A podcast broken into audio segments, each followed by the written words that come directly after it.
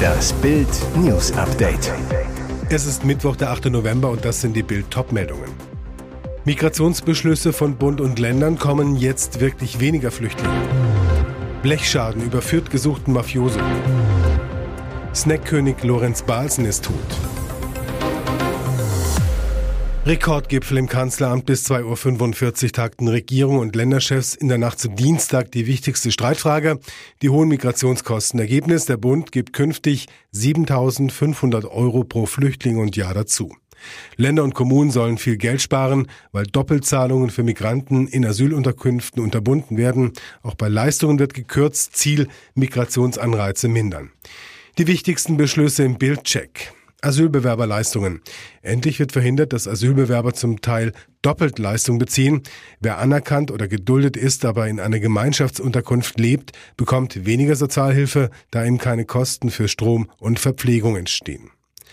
Grenzkontrollen an den Grenzen zu Österreich, zur Schweiz, zu Polen und der Tschechischen Republik sollen Polizisten kontrollieren, doch illegale Einreisen können sie nicht verhindern. Fachanwalt für Migrationsrecht Philipp Puri verweist auf eine Entscheidung des Europäischen Gerichtshofs vom 21. September. Unmittelbare Zurückweisungen sind nach dieser Entscheidung des EuGH nur noch an den EU-Außengrenzen möglich. Abschiebung. Schnellere Abschiebung, längere Ausreisegewahrsam, so will die Ampel Straftäter und Gefährder leichter abschieben. Unionsexperte Alexander Trom, das ist ein Schritt in die richtige Richtung, den die SPD in der GroKo 2019 leider blockiert hat. Allerdings sind die Rückführungen im Vergleich zu den anhaltend hohen Zuwanderungszahlen nur ein Tropfen auf den heißen Stein. Integration. Flüchtlinge sollen schneller arbeiten dürfen und verstärkt in Jobs vermittelt werden. Wer jahrelang geduldet war, darf bleiben. Unionsexperte Trom. Wer seinen Pass wegwirft oder sich auf andere Weise seiner Rückführung entzieht, darf dank der großzügigen Bleiberechte der Ampel bleiben. So kriegt man die Migrantenzahlen nicht runter, sondern sendet das Signal in die Welt, ihr könnt bleiben, auch wenn ihr kein Asyl bekommt. In Italien verurteilt, international per Haftbefehl gesucht, in Deutschland unter biederer Tarnung abgetaucht. So nahte Antonio S. jahrelang und immer wieder die Behörden, bis ein banaler Blechschaden den Mafioso aus Kalabrien auffliegen ließ. Ende Oktober rangierte ein DHL-Fahrer in Duisburg mit seinem Transporter. Dabei rammte er im Rückwärtsgang das Auto einer älteren Dame. Die Polizei rückte an, nahm die Personalien auf, kontrollierte Führerschein und sprach mit den Unfallbeteiligten. Soweit so normal, bis die Beamten Namen und Geburtsdaten des Paketboten in ihrem System überprüften. Wie die Frankfurter Allgemeine Zeitung zuerst berichtete, ist das Ergebnis ein Volltreffer. Der Italiener ist zur Fahndung ausgeschrieben, wird per internationalem Haftbefehl gesucht. An Ort und Stelle verhaften die deutschen Polizisten den glatzköpfigen Paketzusteller, brachten ihn ins Gewahrsam. Später wurde er in die JVA verlegt. Dort wartet der Mafioso nun auf seine Überstellung nach Italien. In Deutschland ist Antonio S. ebenfalls kein Unbekannter und im Kontext der grausigen Mafiamorde von Duisburg aktenkundig. 2007 war S. im Restaurant da Bruno angestellt, als dort sechs Menschen erschossen wurden. Seine Familie gehört zum Drangheta-Clan der kalabrischen Mafia an. Der Clan war für die Morde verantwortlich. Unter seiner Führung kamen Chipsletten, Erdnusslocken, Saltlets und Knickknacks international groß raus. Jetzt ist Lorenz Balsen, der Enkel des Balsen-Gründers, im Alter von 75 Jahren gestorben. Er lag bereits Ende Oktober einer langen Krankheit, teilte sein Unternehmen Lorenz Snack World am Dienstag mit. Lorenz Balsen stieg 1974 in das Keksimperium ein. Er arbeitete 45 Jahre lang in der Unternehmensleitung der Firma seines Großvaters Hermann Balsen. Lorenz Balsen stieg nach dem Tod seines Vaters gemeinsam mit seinem jüngeren Bruder Werner Michael Balsen in den Vorstand der Balsen-Gruppe auf. Dort behaupteten beide erst gemeinsam den Chefposten gegenüber ihrem Cousin Hermann Balsen. 1999 kam es dann aber auch zum Bruch zwischen den beiden Brüdern. Das Balsenreich wurde geteilt. Werner Michael wurde unter anderem mit den Marken Leibniz und Pickup zum Kekskönig. Lorenz stieg zum Snackkönig auf unter dem neuen Firmennamen Lorenz Snack World betrieb er seitdem das salzige Geschäft des Familienunternehmens aus der Firmenzentrale in Neu-Isenburg. Zu den Klassikern der Snackgruppe gehören unter anderem Crunchips und die Salzstangen Saltlets, die europaweit erfolgreich verkauft werden. Und jetzt weitere wichtige Meldungen des Tages vom Bild Newsdesk.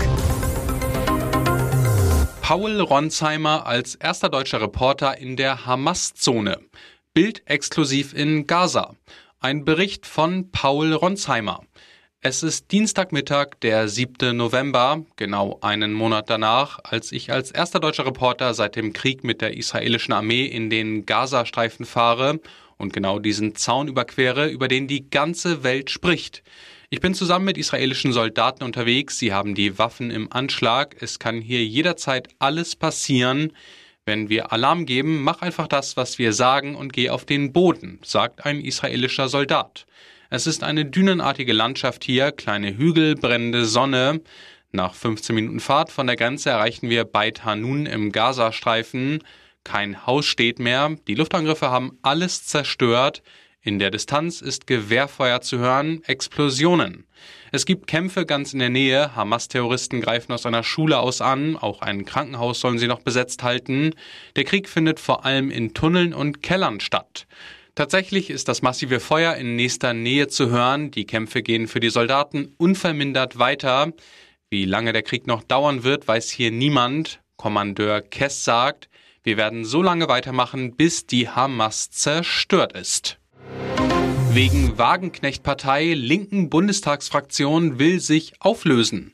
Die Linksfraktion im Bundestag ist am Ende, das sagte Fraktionschef Dietmar Bartsch am Dienstagabend nach Beratungen der Abgeordneten in Berlin.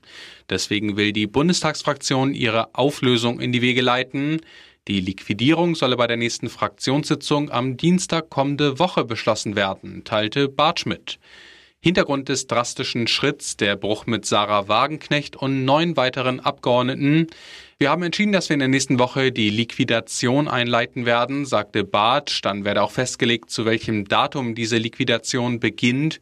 Diesen Zeitpunkt könne er jetzt noch nicht nennen.